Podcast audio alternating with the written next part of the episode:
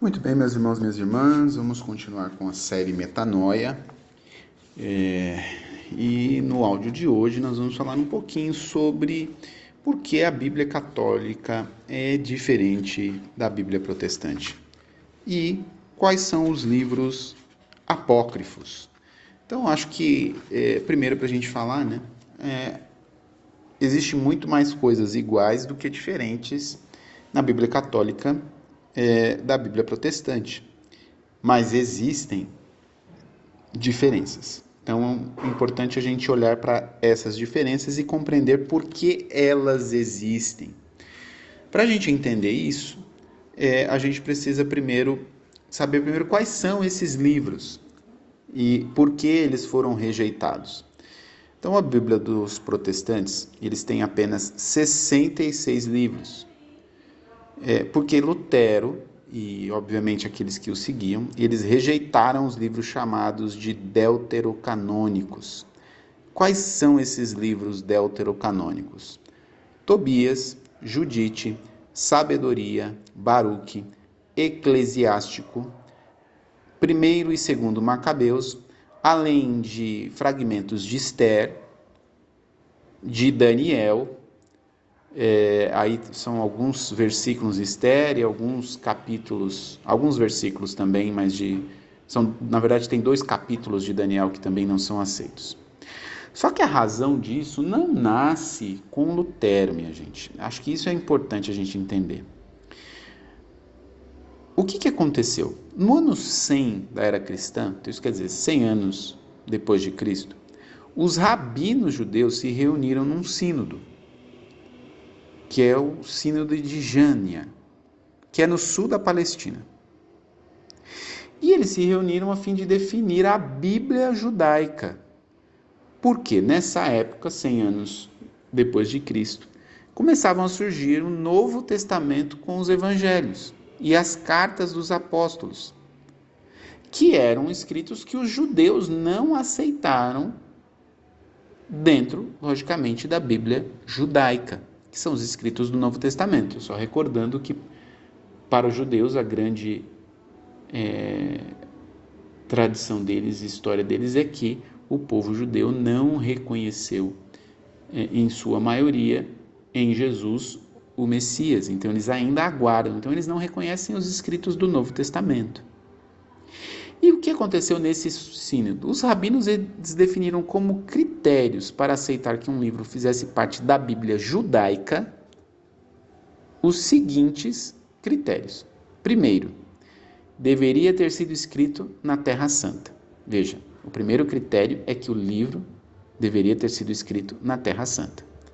O segundo critério é que o escrito deveria ser somente em hebraico, não podia nem ser em aramaico e nem em grego. Terceiro critério é que o escrito deveria ter sido feito antes de Esdras, que é mais ou menos 455 a 428 antes de Cristo.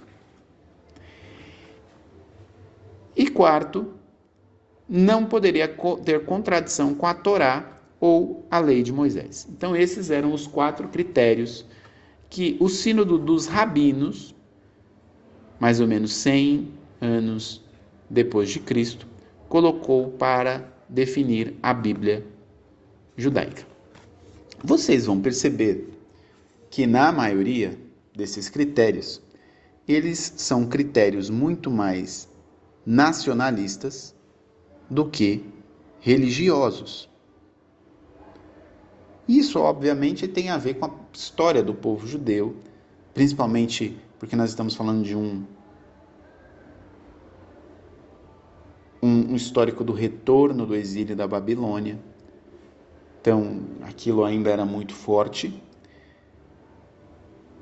Então, esses critérios eles é, foram adotados, mas não traduziam um critério religioso estritamente, mas também um critério nacionalista. E é exatamente por esses critérios que nessa Bíblia judaica da Palestina, os livros que hoje não constam na Bíblia protestante não foram aceitos. Mas veja, a gente está falando de 100 anos depois de Cristo na Bíblia judaica.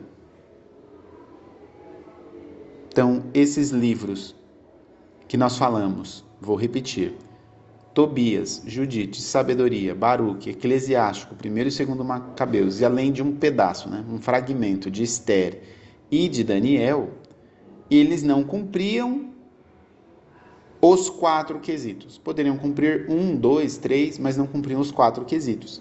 Então eles foram excluídos por critérios mais nacionalistas do que religiosos dessa Bíblia judaica. Por que isso aconteceu?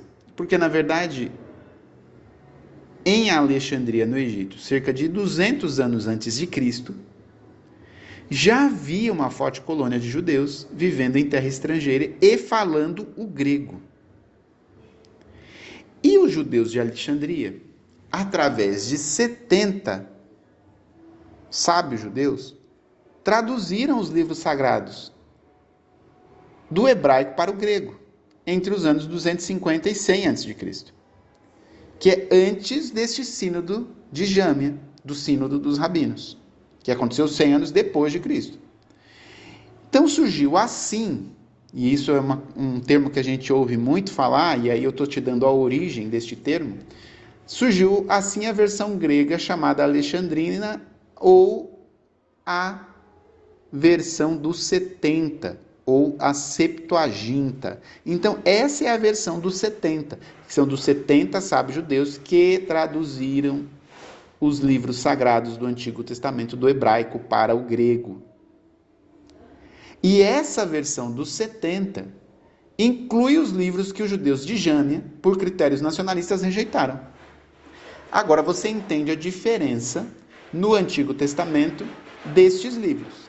O que acontece? Existe esses critérios que o Sínodo de Jâmia, 100 anos depois de Cristo, colocou para formar a Bíblia judaica, porém já haviam escritos que foram traduzidos do hebraico para o grego 250 anos antes de Cristo, pela 70 sábios judeus, que culminou nessa versão chamada Septuaginta ou versão dos 70. Então, no início do cristianismo, haviam duas Bíblias judaicas do Antigo Testamento, uma da Palestina, restrita, e a Alexandrina, a completa ou a versão dos 70, a Septuaginta. O que acontece se você tem duas versões do Antigo Testamento aí no início do cristianismo? Essa com todos os livros, a completa, ou a restrita sem esses livros que eu citei lá, Tobias, Judite, Sabedoria, Baruque, Eclesiástico, primeiro e segundo Macabeus e alguns fragmentos de Esther e de Daniel. Os apóstolos evangelistas optaram pela Bíblia completa dos 70, a Septuaginta, a Alexandrina, considerando canônicos os livros que foram rejeitados em Jâmia pelo Sínodo dos Rabinos. Então a igreja acolhe essa tradução completa do Antigo Testamento. O texto grego dos 70 tornou-se comum entre os cristãos e, portanto, o cânon completo inclui esses sete livros e os fragmentos de Esther e Daniel, que passou para uso dos cristãos de uma maneira muito comum. E isso é tão verdade que foi o que foi definido na época e escolhido, que das 350 citações do Antigo Testamento que há no Novo, 300 são tiradas da versão dos 70. O que mostra que o uso da Bíblia pelos apóstolos, o uso dos livros do Antigo Testamento pelos apóstolos era dessa versão dos 70. E também nós vemos que nos livros do Novo Testamento há citações dos livros que os judeus de Jâmia, nacionalistas da Palestina, rejeitaram. Então, há uma convergência do Novo e do Antigo Testamento que inclui, nós falamos um pouco dessa convergência do Antigo e do Novo Testamento, mas no Novo Testamento existem citações dessas passagens também do Antigo, que foram rejeitadas desses sete livros. Mas também é importante nós olharmos que nos séculos 2 e 4 houve dúvidas na igreja sobre os sete livros. Principalmente porque havia uma dificuldade do diálogo com os judeus, porque eles não, na sua Bíblia judaica, não aceitaram, em boa parte, esses sete livros.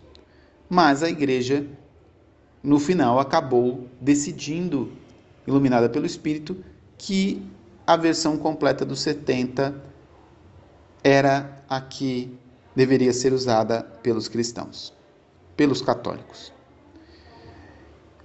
E isso também é comprovado até pelas citações dos antigos escritos dos santos padres da igreja, na patrística.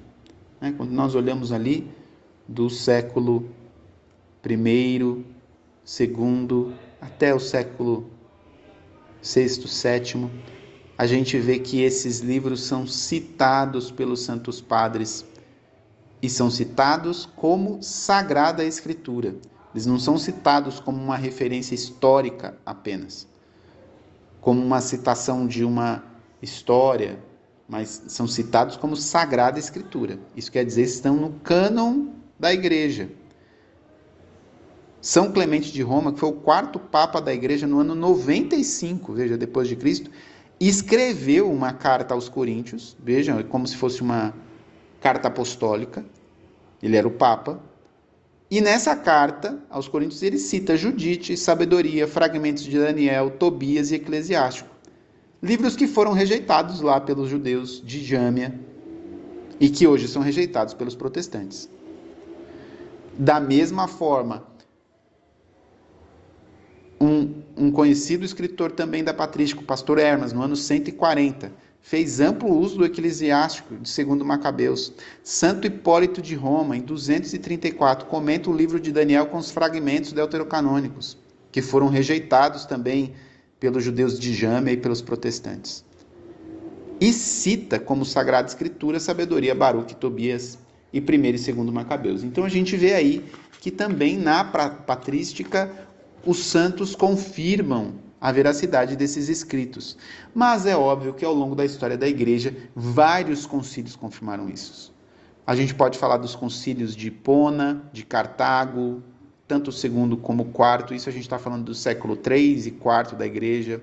O concílio ecumênico de Florença, já em 1440, de Trento em 1500, o Vaticano I em 1870. Todos eles confirmam essas definições da igreja. Mas aí você vai perguntar: então o que, que aconteceu? Por que foi que os protestantes, depois de tanto tempo, decidiram contestar isso? No século XVI, Martim Lutero, para contestar a igreja e para facilitar a defesa das, suas de, das teses que ele levantou, ele adotou o cânon da Palestina e deixou de lado os sete livros conhecidos e os fragmentos de Esther e Daniel. Veja,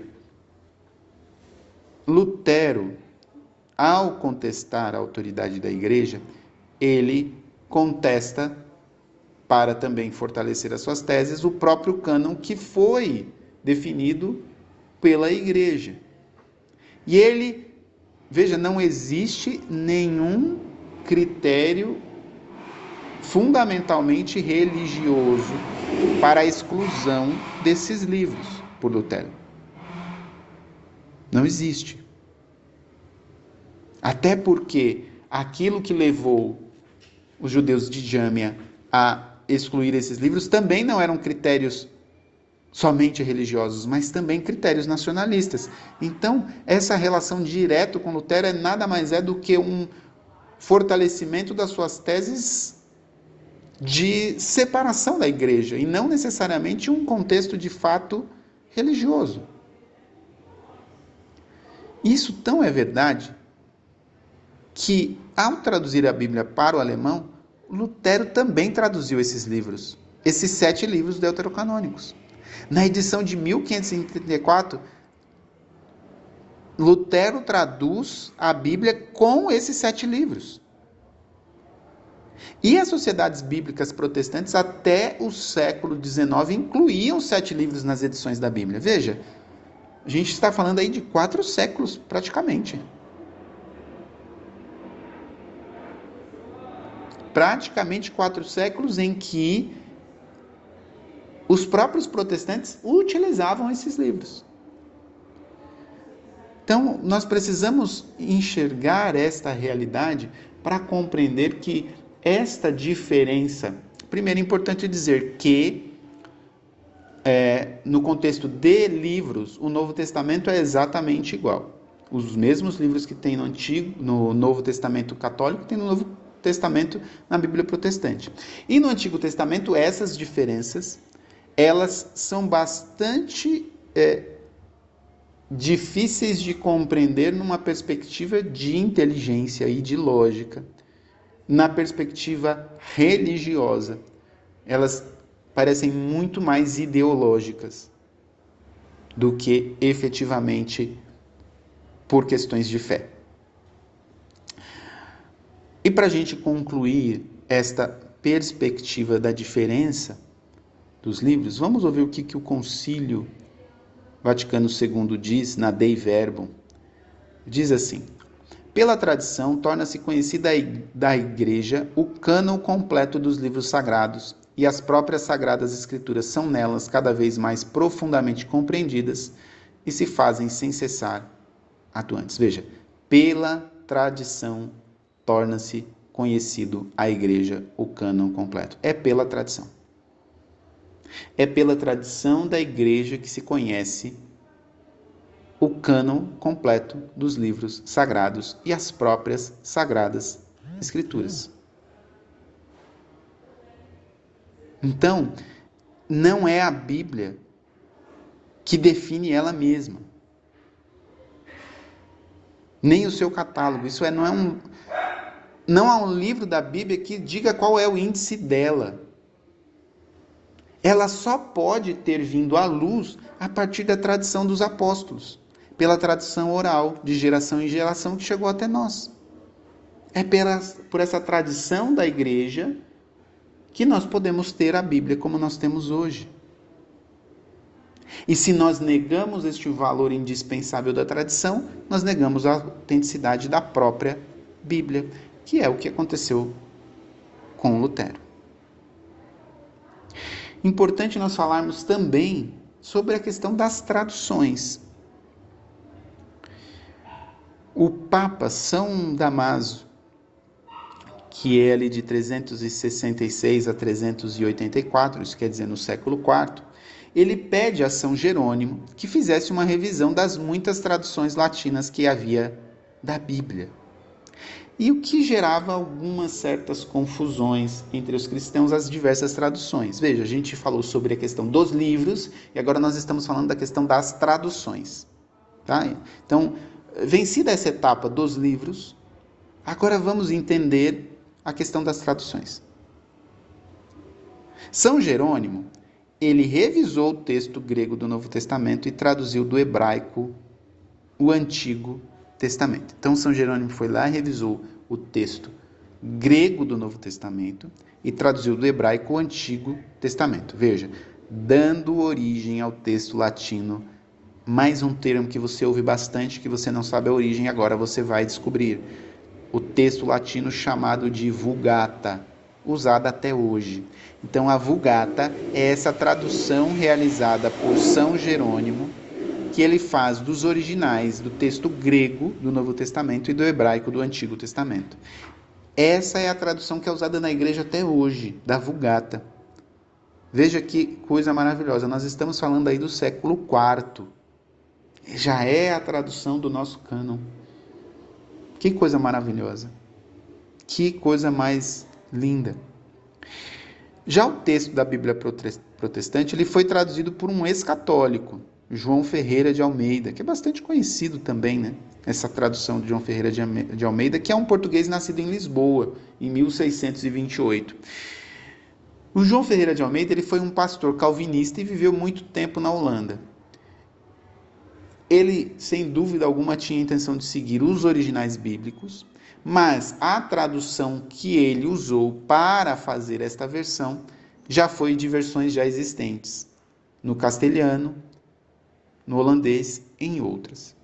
Então, na verdade, o que acontece é que a partir de versões já existentes, então imagina assim, que a partir da Vulgata, você vai e traduz para o português, nosso português do Brasil, ou o castelhano, ou para o holandês, ou para o inglês.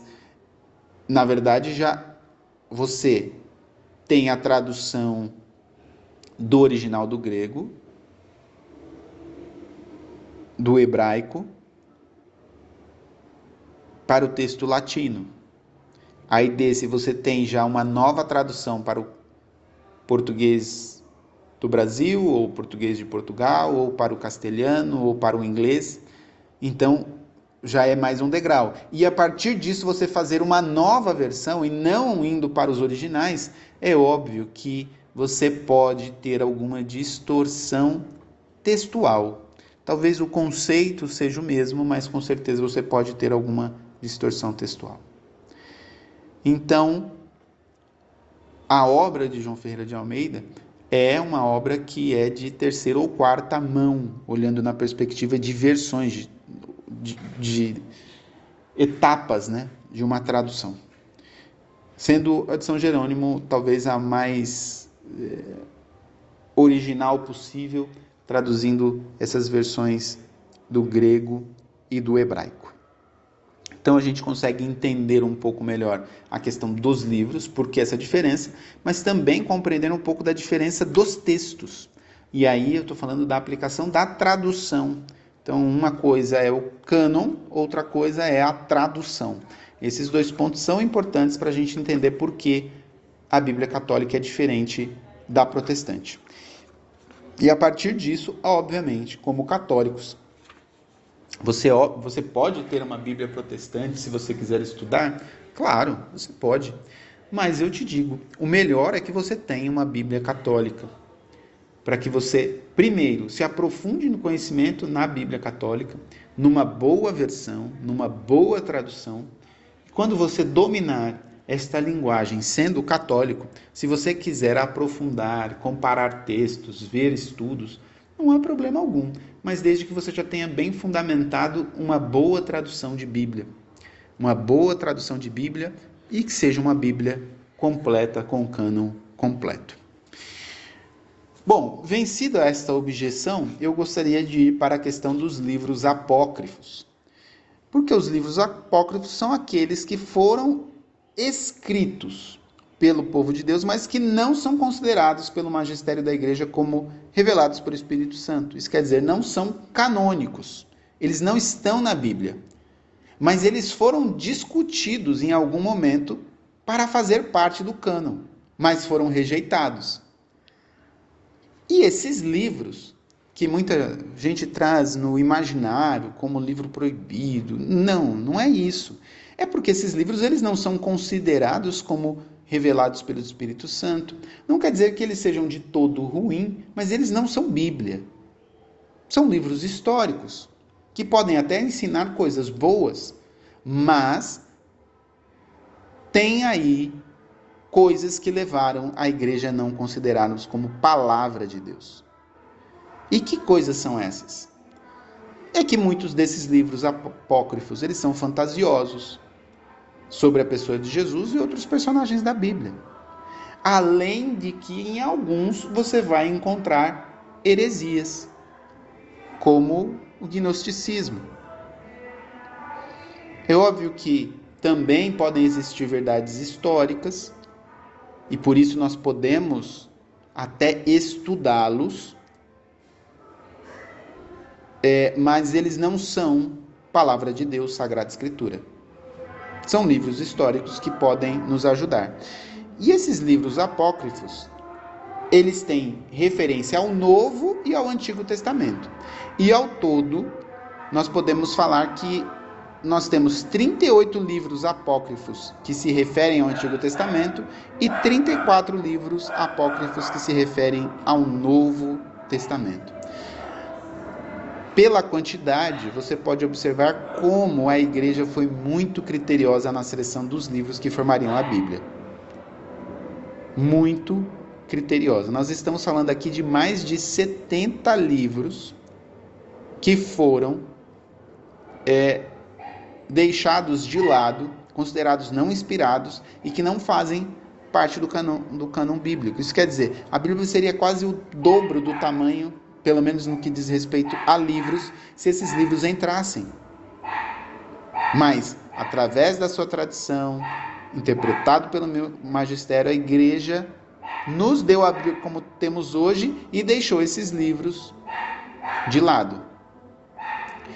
É importante nós olharmos isso até na perspectiva do que falamos sobre o protestantismo. Porque os reformadores protestantes retiraram livros que a gente já falou aqui. Mas eles não introduziram nenhum livro novo na Bíblia, mesmo tendo todos esses outros vocês percebem que eles não incluíram, eles aceitaram aquilo que a Igreja Católica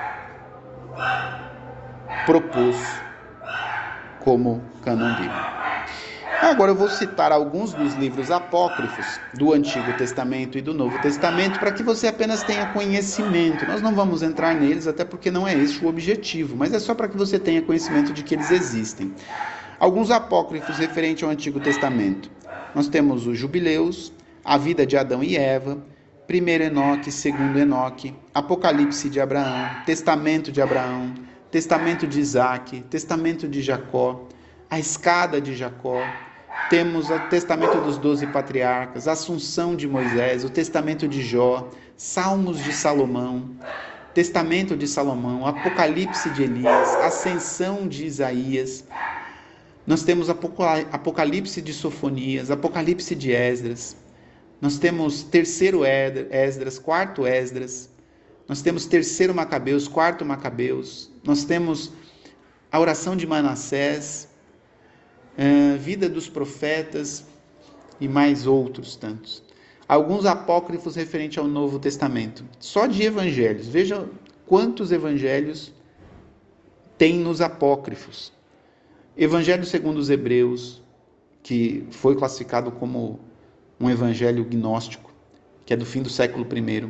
O proto-evangelho de Tiago, desse proto-evangelho do Tiago tem uma história do nascimento de Maria, é só por curiosidade. Nós temos o evangelho do Pseudo Tomé, evangelho de Pedro, que é do meados do século II, evangelho de Nicodemos, evangelho dos Ebionitas ou dos Doze Apóstolos, evangelho segundo os egípcios, que também é de meados do século II, evangelho de André, Evangelho de Filipe, Evangelho de Bartolomeu, Evangelho de Barnabé, vários. Você percebe por aí como a igreja foi sábia e discutiu de fato com discernimento, com comunhão, o que deveria ou não entrar na Bíblia.